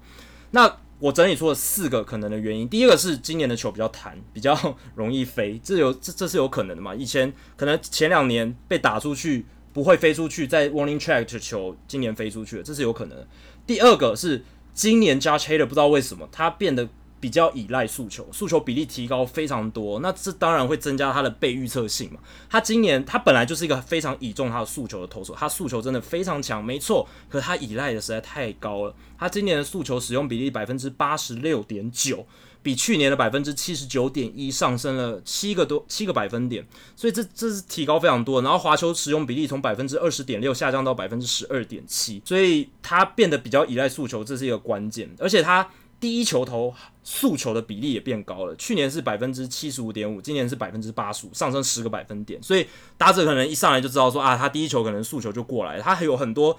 第一球被打全垒打的情况。那再来是就是相反的，他第一球滑球的比例减少了。去年他第一球有可能投滑球百分之二十四点二的几率哦，今年降到百分之十一，所以等于打者上来，他看到的滑球变少了，一上来可能大部分都是直球，那这样是很好做猜测的。所以 Josh Hader 他今年十三轰里面有十二球是直球，只有一球是滑球被轰，可以感觉得到 Josh Hader 就是速球容易被轰嘛。那这就让我们觉得说，那你为什么就不多球投滑球就好了？好，那第三个问题是，他今年 Judge Hader 他的 command 就是他的比较精细的控球略略退步了。Judge Hader 今年速球投在好球带中间红中的失投球比较多，去年是百分之二十二点七投在好球带的中心的位置，今年上升到百分之二十四点一，所以这个比例是提高。那投在好球带中间不代表一定是失投，可是。比例提高的话，失投的几率也会变高，这是一定的。然后再来是诉求的 waste pitch，就是所谓那种投在很坏很坏的位置的大坏球，没有引诱性的坏球也变多了。二零一八年是百分之三点二，今年上升到百分之六点四，所以它有很多诉求是可能投了很偏，让打者。很快就选掉，滑球也是，应该是说滑球投在有引诱效果，因为滑球你要去引诱打者出棒，所以这些投在有引诱效果的坏球区的这些滑球比例是下降，去年是百分之五点二，今年降到百分之二点七，几乎是砍半，所以它有很多滑球其实是要么投的太红中，要么就是太坏，所以引诱性的效果也没有很好。那这一些我刚刚提到的，都会让打者比较好选球。打者比较好选球的时候，Hader 就会陷入球速落后。球速一旦落后，他的被预测性又提高了，他又丢更多速球要投到好球带，所以这些都会让打者呢更容易击中他的球心，更容易击中他的这个即便威力很强的速球。只是如果你让这些顶尖的打者可以猜的话，那最后一个有可能因素是，今年 Josh Hader 跟往年差很多的是，他投球节奏变超慢。他去年球与球之间。花二十四点八秒，今年上升到三十秒，二十九点九秒，三十秒，非常慢，投投球节奏变得非常非常慢。那这个有可能会让打者做更好的预期吗？或是影响 Josh Hader 他自己的投球的节奏？因为通常投球节奏变太慢的话，投手其实有有可能控球或者他的配球的策略会受到影响，这也是一个可能的原因。所以。呃，以上四个原因是我认为 Josh Hader 今年被轰率提高的一个四个原因。那我觉得解决方式就是其实很简单，我觉得他只要增加滑球的使用比例，大概十个百分点，然后不要丢到好球带，尽量远离好球带，当然也不要太坏了，但是就是尽量投在可以有引诱区的地方，其实我觉得就可以解决这个问题。我会看我我的想法会是，我认为 Hader 就是回归一个左投手速球派左投手正常的情况，基本上。他刚开前两年，大家对他还不熟悉，现在大家看得多了，知道他的投球形态了，更好预测了。所以刚才觉得像呃投球的这个间隔时间，我觉得还有一部分是因为他容易被挨打了嘛，所以他垒上的人越来越多，他当然时间平均一定一定会变慢，因为他他看住垒上的人。所以我觉得 Hader 或许啊、是前两年太强了啊、大家还在他的蜜月期很长，所以。大家掌握不到他的速球，他整个投球的这个动作，大家呃可能不熟悉。那现在看多了，我现在去访呃运动家队酿酒人的时候，哇，运呃 Josh Hader 上两场，两场都被打全垒打，如果没有记错的话，还有一场被再见全垒打。所以其实我觉得大家会越来越熟悉，对于 Hader 这个投球的方式或者他的球速越来越熟悉。当然，像 Jackie 讲的，滑球他可能今年状况不好，所以他少投了，预测性变高了，所以。各种种种作用，也许他的蜜月期过了，现在开始他才是他开始该面对真实的这个真实的这个对战的这个情况。好，接下来是 Johnny，他在一百我们在一百二十五集的时候有提到说头部之间这个红土这条长长的这个区域，那他说转播的时候他发现有些球场的 warning track 也是红土色的，他好像只是草皮喷上红土的色颜色，像天母的球场就是真的红土。那这个原因是因为天然草皮在墙边不好生长，才导致这种发展吗？还是只是为了提醒外野手已经快要到 warning track？嗯，这个问题其实第一个这个假设是错的，因为呃草皮大家想哦，其实草皮并不是真的用长的啊，草皮其实是用铺的啊，其实这个草皮是你就好像铺地毯一样，所以其实它是可以挖起来的，所以它在哪里长啊，基本上。没有关系，所以跟长在墙边没有关是没有关系的。然后呢，的确，warning track，warning 嘛，就是警戒嘛，警戒 warning track，track 是那个呃轨道，所以它其实翻成警戒区，它的用途就是提醒哦，外野手已经快要到墙边了。所以当你从草地跑到红土区的时候，你就算不用看啊、你的身体也会告诉你说，OK，你现在快要到警戒区，而且如果呃会需要这个提醒，代表、呃、这个外野手可能是全力在冲刺，或者他在一直在看球，所以他需要呃用其他方式，不用眼睛看也可以知道他现在在哪里。所以 warning track 本身的目的就是这样，所以他需要呃在这个上面有做一些不同的的地方，所以它有草皮跟红土。当然你说的也没有错，因为草皮喷上红土色漆，其实在呃，例如说一些人工草皮的这个球场，的确是这么如此。因为它呃人工草皮的这个球场里面，可能只有投手球跟打击区是红土的，甚至连你说像一垒旁边那块区域啊、或是呃一二三垒这块区域，其实它也是草地，它也不是红土。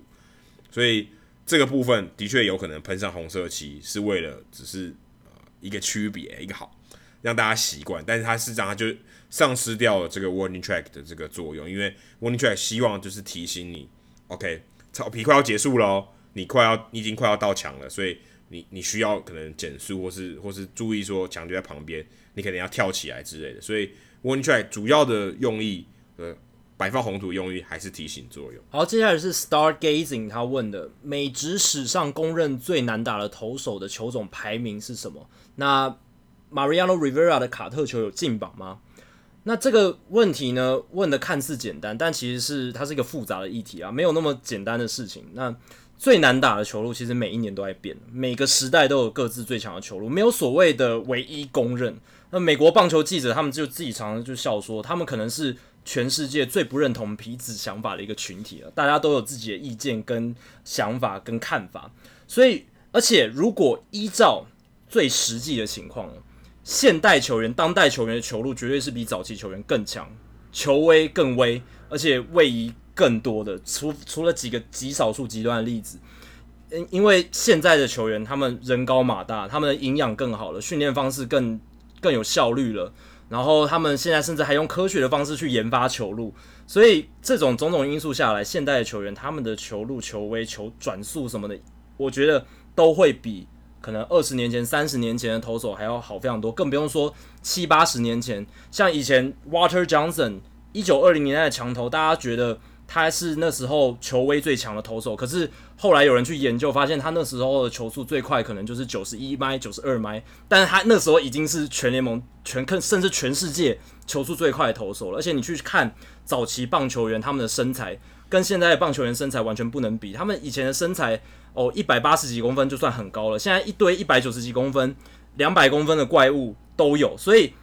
身体条件的不同，还有年代的不同，还有这个身体素质、训练方式的不同，都让现在的这个实际的情况下，现代球员的球威都比较强。而且这个我觉得有一个有一个关键点，因为你面对的打者也不一样。你以前的打、以前打者也比较差，所以你看起来好像这个投手三振很多，三振能力很强，可是可能也是因为以前的打者比较弱啊。他没有看过这么强的速球，现在可能九十，以前可能九十一迈是超快，现在连一百迈都压制不住打者，对，所以我觉得这个这个也是有不同的，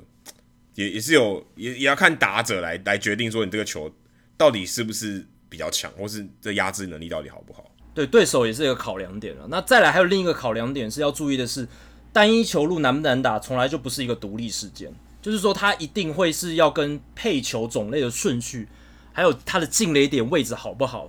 就是都是牵连在一起的。今天你就算哦一百零二英里的速球，然后转速三千转这样，哇，超级屌的一颗速球，但你一直投在红中，还是会被打，终究还是会被打。然后或者是你配球的这个顺序，这个 sequence 不好。还是容易被打，但是相反的，你像 Marco Gonzalez，他虽然球威很慢，或者是他的转速都不是很强，可是他可能很会配球，他进了一点投得非常精准，他也是可以制造出很不错的这个球路的效果。所以这个单一球路难不难打，并不是独立的事件。当然，呃，我们自己呃在看这些球路的时候，我们还是会把它拿出来讨论，毕竟这还是棒球界很重要的一个讨论点嘛。那如果基本上传统上来讲的话，我自己。第一时间想到像速球，如果从以前到现在，我刚刚讲了 Walter Johnson，然后再来一九四零年代 Bob Feller，六零年代 Nolan Ryan。B，然后再来八零九零年代，Billy Wagner、Randy Johnson，然后到现代 a r o d i s Chapman、Jordan Hicks 都是速球非常顶尖的。曲球的话，以前 Sandy Koufax，现在 Clayton Kershaw。滑球的话，以前有 Kira 的滑球也是很好的。然后现在 Justin Verlander，然后有时候像光芒队的后援投手 Chas Roll，他的那个飞碟幽浮滑球也是大家常常拿出来讲的。虽然他投球成绩不是很好，可是他这个单一的球路。看起来也是非常出色。那当然还有 Randy Johnson 的滑球也是非常绝杀的。变速球的话，Pedro 的这个螃蟹变速球非常强。Trevor Hoffman 圈子变速球也是非常强。然后 Max Scherzer 的变速球也是非常非常厉害，挥空率非常高的一种球路。小指叉球、快速指叉球，像 Curt Schilling、Roger Clemens 啊，卡特球不用讲，Rivera 当然也是大家会第一时间想到的。那我也有去稍微查一下比较客观的一些评估的方式，像 ESPN 他们今年初就有做一个。如果你要打造一个理论上最强的一个投手，每一个球种都是最强的话，他会这个投手会拥有谁的什么球种？那速球的话，四缝线球他给的是 Jacob deGrom，呃，算是去年最佳的四缝线球。二缝线球他给 David Price，去年最佳的二缝线球。然后曲球最好的 Blake Snell，然后变速球去年的 Max Scherzer，然后卡特球他给去年的 Corey Kluber。那我自己也用数据去查查 Pitch Effects 这个系统资料里面，这个追踪系统资料里面，从二零零七年到现在哦，所有至少投五百球的这个球路里面，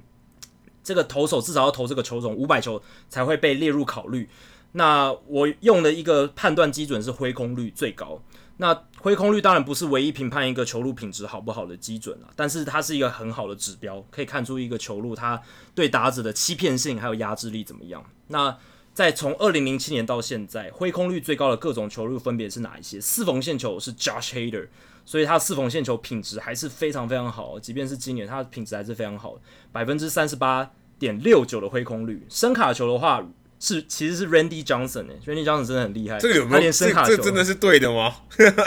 对，而且是从二零零七年起算哦，所以那时候已经算是生涯晚年了。Randy Johnson 还是拥有挥空率非常高的伸卡球，挥空率高达百分之二十八点零九。再来是卡特球，是 Dakota Hudson，是红雀队的这个年轻投手，他的卡特球的挥空率高达百分之四十点九八。那曲球的话，Johnny Venters 这个三次 TJ 手术的重生投手，虽然现在好像好像没有工作了，他现在他的需求从二零一七年到现在，他的曲球百分之六十四点二二的挥空率，全联盟最多。滑球的话是已经没有在大联盟的 Sergio Santos，这个以前的蓝鸟队的后援投手。他的滑球的挥空率高达五十八点零七，变速球的话是以前的赛扬奖投手 Brandon Webb，他以前跟王建民算是同一个时期的滚地球大师，但他的变速球也投得非常好，挥空率百分之五十二点九四。再来是 Splitter，就是快速指插球，Brandon League 也是以前的一个终结者等级的投手，他的。Splitter 直插球三振率，呃，应该是挥空率高达百分之五十二点七六。最后一个蝴蝶球，蝴蝶球的样本其实没有很多啦。二零零七年到现在只有四个蝴蝶球投手，第一名是 Steven Wright，他的蝴蝶球百分之二十四点三九的挥空率。那挥空率最低的反而是 Tim Wakefield，比较老的这种蝴蝶球投手。Tim Wakefield 他的蝴蝶球是比较慢的，所以挥空率也相对的比较低。哎、其实这个我看到这个，我我我个人还觉得蛮讶异。反而蝴蝶球是这里面你刚刚提个八种球种里面。挥空率最低的，再来讲蝴蝶球，我们常看到这个打者完全不知道球去哪里，感觉他应该要最容易，呃，最不容易被打到。哎，可是因为他毕竟速度还是慢，所以可能你看个一两球之后，你要去碰到球还是可以，你不一定能打得好，通常都打不好，但是你还是可以碰到球，因为毕竟这是挥空率嘛。对，可是因为刻板印象就觉得蝴蝶球，你看到那种精彩片段，感觉就是哇，他挥的地方跟他跟着球的落点差距非常大。所以感觉蝴蝶球好像造成的挥空效果最好，感觉上了。然后反而像声卡球，伸卡球当然感觉就是投给你打的嘛，基本上投给你打，然后让你打不好。所以二十八点零九好像蛮合理的。好，接下来是 Winnie，他想要问的是，呃，想当运动经纪人要做什么样的准备？那旅日旅美的选手啊，这些台湾或台裔的经纪人是如何和这些运动员牵上线的呢？又是如何照料他们在外生活，为他们呃跟球团谈判争取权益的呢？那美国这个棒球的经济圈生态又是如何的呢？那我我想你这边当运动经纪人，这边应该呃特别讲的是美国职棒啊，因为每个地方每个职业运动其实不太一样。那也有刚才也有共同的地方，但我想这边我们就以棒球的这个角度来回答，因为你你讲到是台湾的嘛，因为台湾现在大部分正在美国，呃，有经纪人的，我想大部分都是棒球员。那其实有一个有一个观念大家要搞清楚，其实你说大部分的经纪人哦，其实并不是一个经纪人，而是一个团队。其实就算 Scarboroughs，你说他的经纪人是 Scarboroughs，。呃，Scarboroughs 是一个超大的团队哦，那他的团队里面什么样的人都有。那 Scarboroughs 当然是呃老板嘛，呃最有最呃掌握决策权最大的这个人。但是其他这个团队是非常非常庞大的，那里面包含当然就像 SCARBO SCARBO，不不单是球员出身，他也是有律师的执照，所以法律的这个背景是很需要的。或行销哦，你可以呃帮这个球员争取更多赞助的合约。然后还有像医疗，他如果今天呃对于运动科学或是对于呃这些附件啊医疗的这些东西是有是有概念的人，其实他也是在这个经纪团队里面，或者是像保姆的角色啊，如何照顾球员的这个，假设他今天从呃台湾到了美国啊，如何安顿安定他，然后帮呃帮忙处理一些生活的大小事，那保姆的这个角色也会有这种人。那还有当然还有一些训练的这个安排啊，或是他可能呃引荐到。呃，不同的训练的机构去帮他们做这件事情，所以其实呃，经纪团队很大，而且也有也蛮多经纪团经纪团队里面蛮多的这个比例是以前的球员，所以他以前未必是法律或行销、医疗，他可能就是呃，对于球员的心理啊或是训练方面，他比较擅长的。那所以经纪人这个角色，呃，你可能想的是如何跟球员接洽这些人，但其实经纪的人这个这个角色其实是很大的团队，所以是不太一样。所以不管你是什么样的背景，也许你都可以担任我们所谓的运动经纪人，或者在运动经纪的这个团队做到一部分的工作。那呃，像我们听众具有也曾经上过我们节目，他以前也是做经纪工作的角色，所以就像是呃内如内向者如具有，他其实也是可以在经纪人这个角色上面做出不一样的贡献。所以呃，我们也蛮希望具有如果听到这个部分的话，也欢迎你到呃这一集的这个贴文上面去去跟大家留言，去跟大家分享。呃，你以前在这个经纪的这个角色上面做什么样的工作？那其实，在他的那一集的访问里面也有提到啊。那也许提到的不够不够完整，或是你没有听到，那我可以回去听听看这一集。那你说如何跟这些运动员牵上线的？其实这个不会很难理解啊，不会很难理解。那其实就跟球员本人嘛。如果你常常去看啊，你可能有锁定某一些球员，你看好他的未来性。可能会跟呃美国职棒球团签约，那你可以跟球员本人接洽，或甚至最最方便的当然是跟教练嘛，因为你如果常常去看一些像台湾比较有多棒球名校，所以这些教练跟经纪公司跟经纪人其实都是有一些默契的，那比较容易接洽到。当然再就是跟家长，因为毕竟最后呃可能签字的或者决定要不要去的签约金多少的啊、呃，可能都是家长来负责点头的，所以嗯、这部分我想应该也是蛮正常的。那另外像你刚刚提到，我想你可能想问的是，呃，像这些棒球经纪圈的生态，刚刚有提到说可能是球员转成经纪人啊，可能经纪团队，像我记得没有错，Miguel Montero 以前这个小熊队、响尾蛇队的这个球员，他后来就变成一个经纪人啊，成立自己的经纪公司。所以其实很多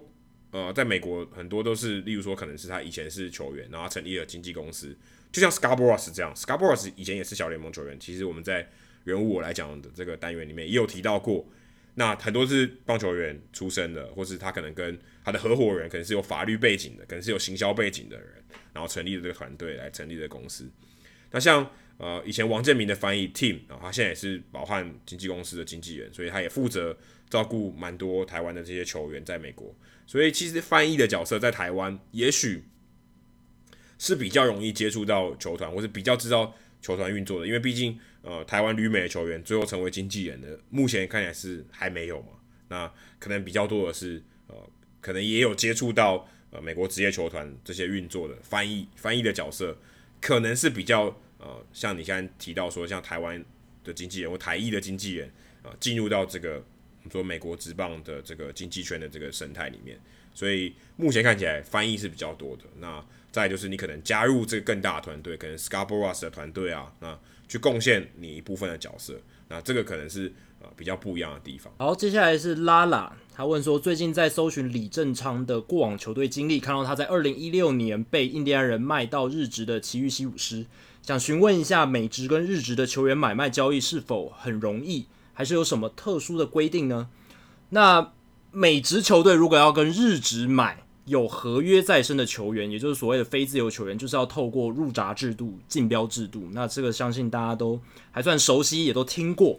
至于是自由球员的话，当然就是自由买卖。那日本职棒当然有分国内的自由球员跟国外的自由球员，就是你要打更久，你才能得到国外的 FA 资格。那你要得到国外的 FA 资格，才能自由的跟美国职棒的球队签约，只有国内的 FA 还不行。这样，这是日职他们本身的规定。那如果日职要跟美职买有合约在身的球员，可以直接买下对方的合约，但这种情况相对来讲，跟日入闸制度比起来是比较少见的。而这也是为什么会有入闸制度。然后就是美职要跟日职买球员是有入闸制度，但是日职跟美职买球员其实是还没有一个。比较知名的制度或是一个很制度化的规章，因为相对来讲需求是比较少的。为什么呢？因为日职它有洋将名额的限制，所以每一队就只有那个位数的数量的球员名额嘛，所以它的需求本来就不会太大。再来是通常啦，会被大联盟球队把这个合约直接卖卖出去的球员，通常不会是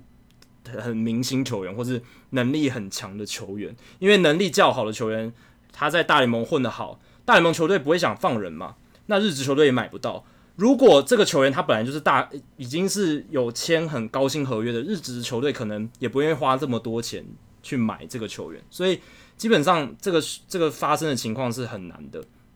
那如果真的发生的话，通常啦会是买卖那些已经被释出的大联盟自由球员，或是呃小联盟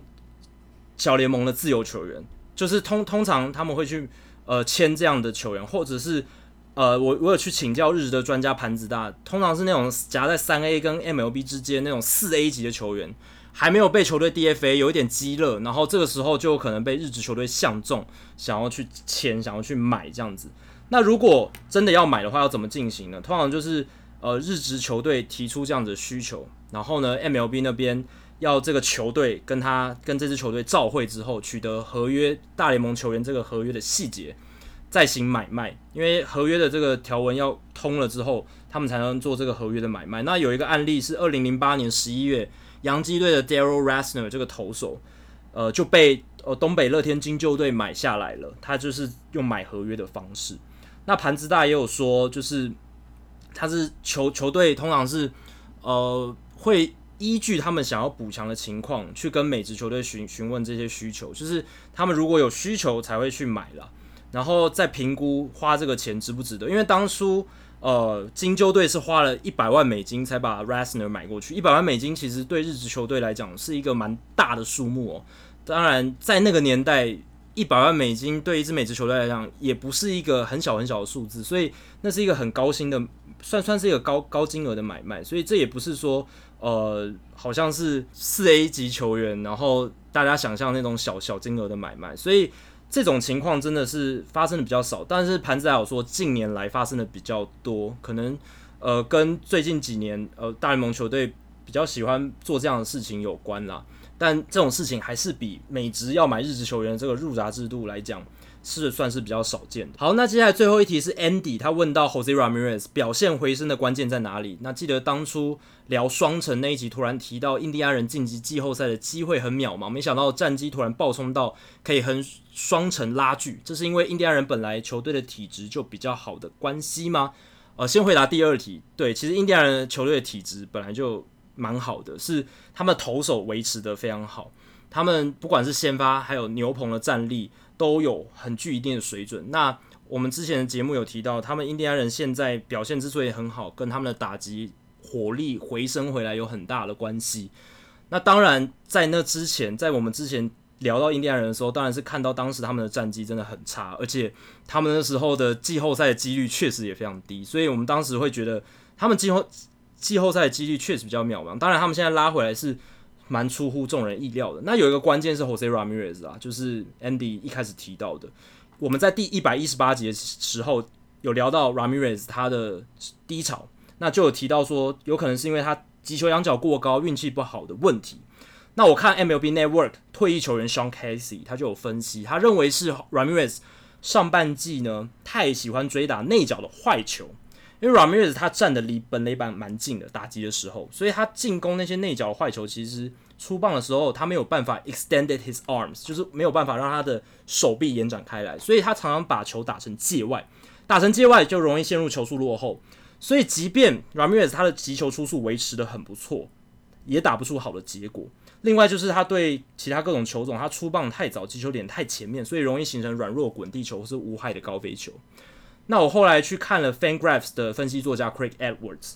他在六月二十五号的时候又点出，呃，Ramirez 他在低潮的时候，他其实是问题出在出棒选择变得很差，他会增加对好球带外面的变化球出棒的几率，而且呃，Edwards 那时候就建议。呃，Ramirez 应该要改善他的出棒选择，多攻击好球带内的那个速球，避免对变化球出棒。他那时候就写说，如果 Ramirez 能找回之前的选球，还有出棒的选择，他应该就能走走出低潮。结果他真的预言成功了。他在八月十四号又写了一篇文章，就发现说 Ramirez 他的球速的表现有进步，就是他在球速领先的状态情况是比上半季多了。下半季他百分之四十一点二的打击是在球速领先的。上半季只有百分之三十七点八，那他在球速落后的情况也减少。Ramirez 一旦在球速领先的时候，他产出在下半季也暴增了，也是他打击数据回温的关键。他在六月二十五号之后，他在球速领先，他的 WOBA 点五三八，这是比联盟平均高非常多的。但但是在那之前，六月二十四号之前，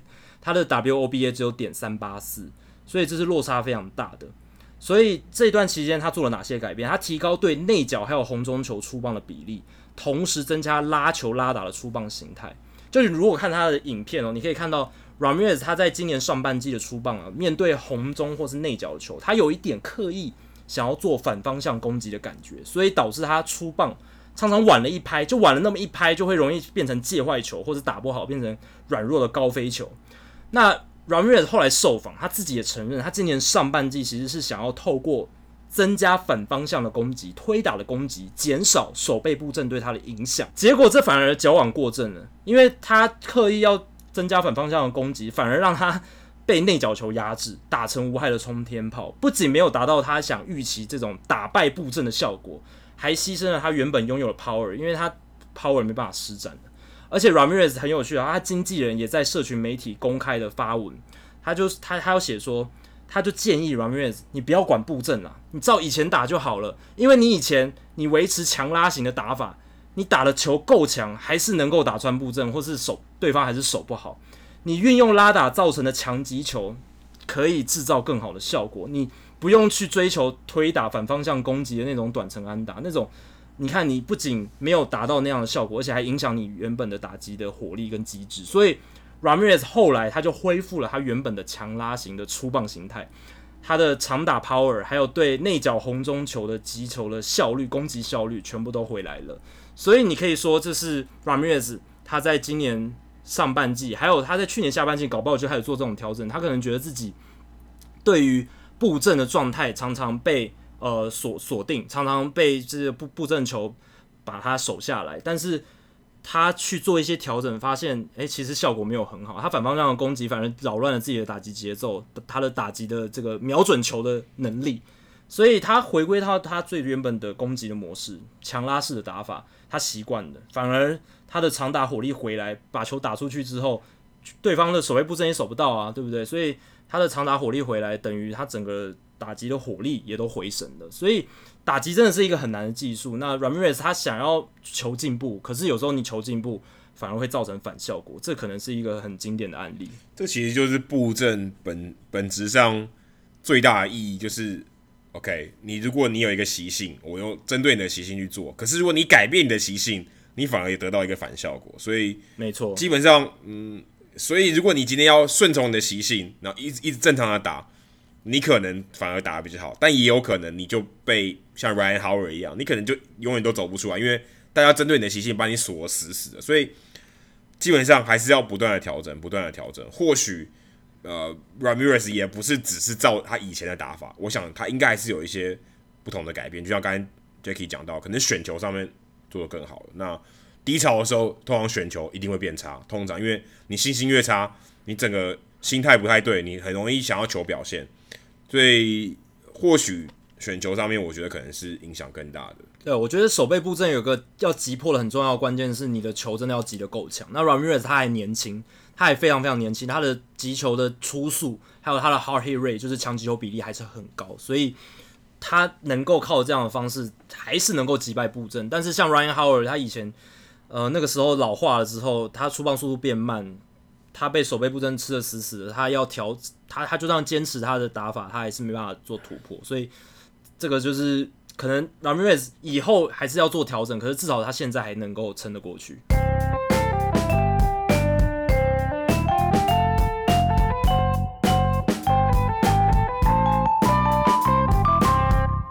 好，接下来进行本周的转学生周记。Adam 这个礼拜要分享什么故事呢？呃，这个礼拜我跑了很多地方哦，都去访小联盟的，也访了胡志伟，然后林凯威，还有张玉成。那这几个来跟大家报告一下。呃，最近他们的状况，那其实胡志伟大家也知道，他其实在呃交易大限之前被被释出了。那大家那个时候其实也蛮看好他，还是会有得到机会啊、可能会跟球队可能会签下一个小联盟的合约。那果不其然，他后来跟芝加哥小熊队签了一个合约。那我也去现场访问他，在 Iowa 去访问了他。那他自己也承认说，他其实在呃今年，虽然他在访问的时候，之前访问的时候，他也蛮有自信的，认为。他其实都还在轨道上，但他现在事后回来看，他觉得他很多事情可能做的不是很对啊，不管在投球的动作上啊，或是整个心态上，可能觉得太急了。他也想要呃再回到大联盟，因为他来到了新的球队，他想要求表现，他想要回到大联盟。他觉得可能、在这段期间操之过急，很多事情他没有做得很好。那我想他未来。呃目前当然他在球队在三 A 的球队里面，他还是以先发轮值啊，每五天出赛一次这种情况去做调整。那可是我我我想他未来如果有机会上到大联盟，也许九月扩编可能有机会。如果他最近最近几场表现再回稳的话，因为他其实现在出赛两场表现都不是很稳定。如果他有机会呃在九月上到大联盟，今年的这个合约可以在呃扩编的时候上到大联盟的话。我觉得目前看起来比较可能是担任后援投手，或是接长中继的角色。那因为小熊队的牛棚，呃，最近也不是坦白说，Craig Kimbrel 回来了，所以目前看起来还算是又又回到比较正常的情况。那如果今天还有伤兵或是有人啊、表现不好的话，也许胡志伟在三 A 准备好了，还是可能在九月的时候会有上去小熊队呃贡献的机会。那再来是林凯威啊、林凯威可能在。呃，大家这个平常媒体比较少看到。那我之前也没有访问过他。那其实我看到他比赛，我发现林凯威他虽然身高不高，大概比我矮一点点，大概一百七十八公分左右，但他协调性非常好。他投球球速也有九四九五，极速差不多九四九，呃，极速差不多九五，然后大概在九九三到九四这样跑。他协调性非常好，然后投球感觉非常省力。那我去看的那场比赛，虽然被打一次全垒打，其实他两局。也不过才用了二十二球，那好球率非常高，但是十五球好球吧，还是十六球好球。那他整体的心态保持得非常轻松。我看他之前呃在还没有来美国之前访问的影片，他其实英文还不是很有自信啊，能讲的能能能说出口的英文其实不多。可是我看到他呃过了三年，现在在在 EA，他其实适应得非常非常好。那我也也是我看过所有台湾球员里面跟。呃，美国球员或者拉美球员互动最多的，基本上他在牛棚，呃，在休息区，他其实算是一个蛮外向的人。然后，呃，对于大家，对于各个球他的队友，都感觉互动的非常好啊，非常开心的这种感觉。所以，我看到林凯威这样子，我觉得他是一个呃，对于呃台湾球员未来要旅美非常好的一个典范。那如果呃你的朋友可能是旅美的球员，呃，也许大家可以去呃介绍。跟林凯威认识一下，我觉得林凯威可以得到对对对于大家这个心态上的调整啊，或是他在英文学习上，我觉得他都是一个非常好的典范。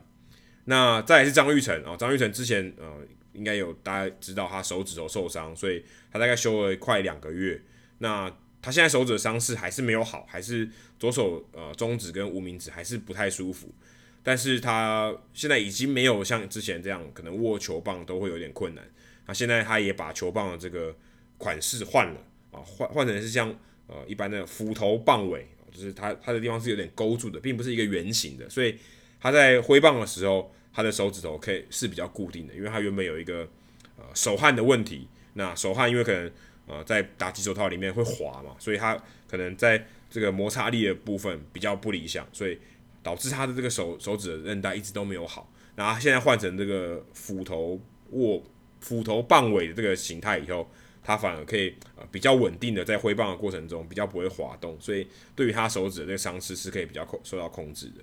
那再来就是呃大家可能会期待他在九月扩编的时候会上去，不过大家可能呃要晚一点了，因为呃目前看起来他的这个三 A 球队 Columbus Clippers、呃、目前是联盟算是会晋级季后赛这个名额的这个球队之一。所以他可能会在小联盟季后赛先打这第一周，可能会打完以后才会加入到印第安人队。但是目前看起来，他应该是非常非常高的机会会加入到印第安人队，在九月扩编的时候担任应该是工具人角色，可能是林多尔或是 Ramirez 的替补。那大家可以期待一下张玉成在九月的表现。好，接下来是数据单元哦，张刚好张玉成是今天呐、啊，在我们录音的这个时间，张玉成过他的二十四岁生日。其实现在大家看到，呃，近最近的这个大联盟，其实在呃，年轻球员的表现上是越来越好。那三十岁以上的球员贡献度越来越差啊，甚至可能工作都没有了。那最近 Jacky 有一个数据可以提供给大家做参考，在三十岁这个分野啊，到底大概是联盟这个整个生态是怎么样？对，其实这篇文章是 Five Thirty Eight 这个数据网站的一个分析文章，然后也是 Adam 分享给我，就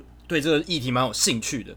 那年轻野手主宰当今的棒坛哦，那这些以下数据都截至到八月十四号，所以因为这篇比较偏数据啦，那就从数据的角度来看，从综合贡献指数 WAR 值的这个数据来看，说三十岁上下球员他的